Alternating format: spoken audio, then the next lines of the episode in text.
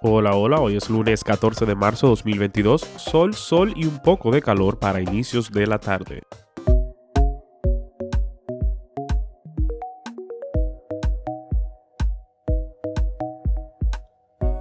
La Fuerza Aérea de Taiwán aterrizó toda su flota de aviones de combate Mirage 2000 después de que uno se estrellara contra el mar, la segunda pérdida de un avión de combate en el espacio de tres meses, aunque esta vez el piloto fue rescatado. Casi 100 líderes cristianos de los Estados Unidos enviaron una carta abierta al patriarca ortodoxo ruso Kirill, instándolo a retirar su apoyo a la invasión que ha llevado a trágicas y terribles pérdidas de vidas civiles inocentes.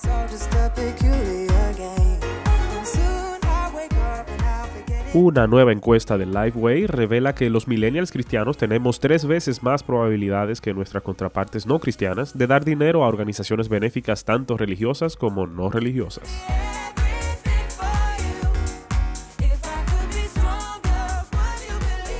El ministro de Industria, Comercio y Bipymes, Víctor Ito Bisonó, manifestó que República Dominicana gestiona traer mediante acuerdos hidrocarburos desde Argentina, nación que tiene zonas muy ricas en petróleo.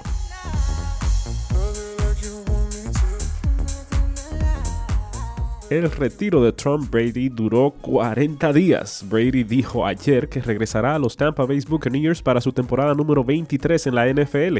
El siete veces campeón del Super Bowl anunció su decisión en Twitter e Instagram diciendo que tiene asuntos pendientes. Señores, lo que hace el precio de la gasolina.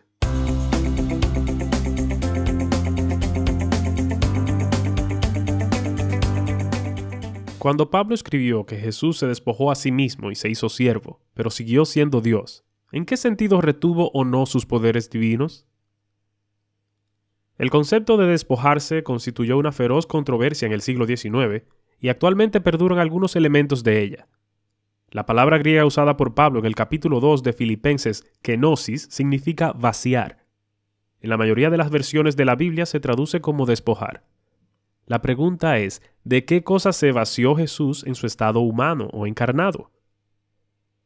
La visión popular de ciertos círculos en el siglo XIX fue que en el momento de la encarnación, el Dios eterno, la segunda persona de la Trinidad, puso a un lado, se vació a sí mismo de sus atributos divinos para poder convertirse en hombre. Y al convertirse en hombre, en un sentido muy real, dejó de ser Dios. Tenemos así la transformación de la deidad en humanidad porque dejó de lado su omnisciencia, su omnipotencia, su autoexistencia y todos los demás atributos que son propios de la naturaleza de Dios. Hubo un teólogo ortodoxo que, en medio de la controversia, dijo en forma más o menos cáustica que la única vaciedad probada por la teoría era la vaciedad de las mentes de los teólogos que enseñarían que Dios podía dejar por un segundo de ser Dios. Si Dios dejara a un lado uno de sus atributos, lo inmutable sufriría una mutación, lo infinito repentinamente dejaría de ser infinito, sería el fin del universo. Dios no puede dejar de ser Dios y seguir siendo Dios, así que no podemos decir acertadamente que Dios pone a un lado su deidad para adoptar la humanidad.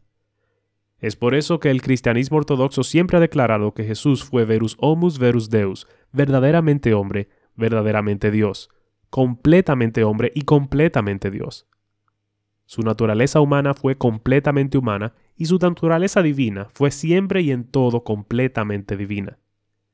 Sin embargo, el apóstol Pablo habla de Cristo despojándose a sí mismo de algo. Creo que el contexto de Filipenses 2 deja muy claro que aquello de lo cual se despojó no fue de su deidad ni de sus atributos divinos, sino de sus prerrogativas, su gloria y sus privilegios. Voluntariamente cubrió su gloria con el velo de esta naturaleza humana que tomó sobre sí. No es que la naturaleza divina deje de ser divina para volverse humana. En la transfiguración, por ejemplo, vemos la naturaleza divina invisible abrirse paso y hacerse visible, y Jesús se transfigura ante los ojos de sus discípulos. Pero por lo general, Jesús ocultó esa gloria. Creo que lo que Pablo dice en Filipenses 2 es que debemos imitar esa disposición a renunciar a nuestra propia gloria, a nuestros privilegios y prerrogativas. Salmo 16 del 1 al 6. Cuídame, oh Dios, porque en ti busco refugio. Yo le he dicho al Señor, mi Señor eres tú, fuera de ti no poseo bien alguno. Poderosos son los sacerdotes paganos del país, según todos sus seguidores. Pero aumentarán los dolores de los que corren tras ellos. Jamás derramaré sus sangrientas libaciones, ni con mis labios pronunciaré sus nombres. Tú, Señor, eres mi porción y mi copa. Eres tú quien ha afirmado mi suerte. Bellos lugares me han tocado en suerte, preciosa herencia me ha correspondido. Ídolos que renuncian.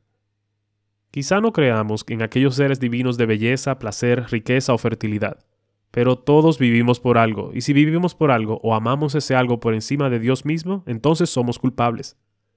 Este algo se convierte en cosas que debemos tener, así que gastamos toda nuestra energía persiguiéndolas.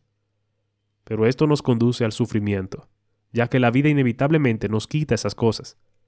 En lugar de ello debemos hacer de Dios nuestra porción, nuestro verdadero tesoro, nuestro bien más preciado. Oración. Señor, deseo las bendiciones de tu mano más que la gloria de tu rostro. Puedo darme cuenta de que mi felicidad se basa en diversión, música, comida o un buen clima. Pero cuando el sufrimiento llega a mi vida, estas cosas muestran ser vanidades, sin tu presencia constante ni tu favor, ninguna cosa es buena. Así que las recibo con gratitud, pero mi corazón y mi esperanza reposan en ti. Amén.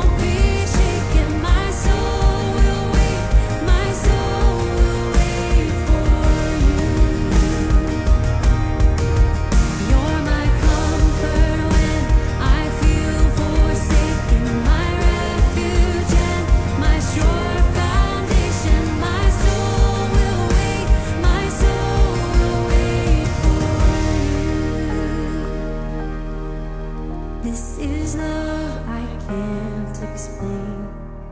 This is mercy unreserved through your sacrifice so great.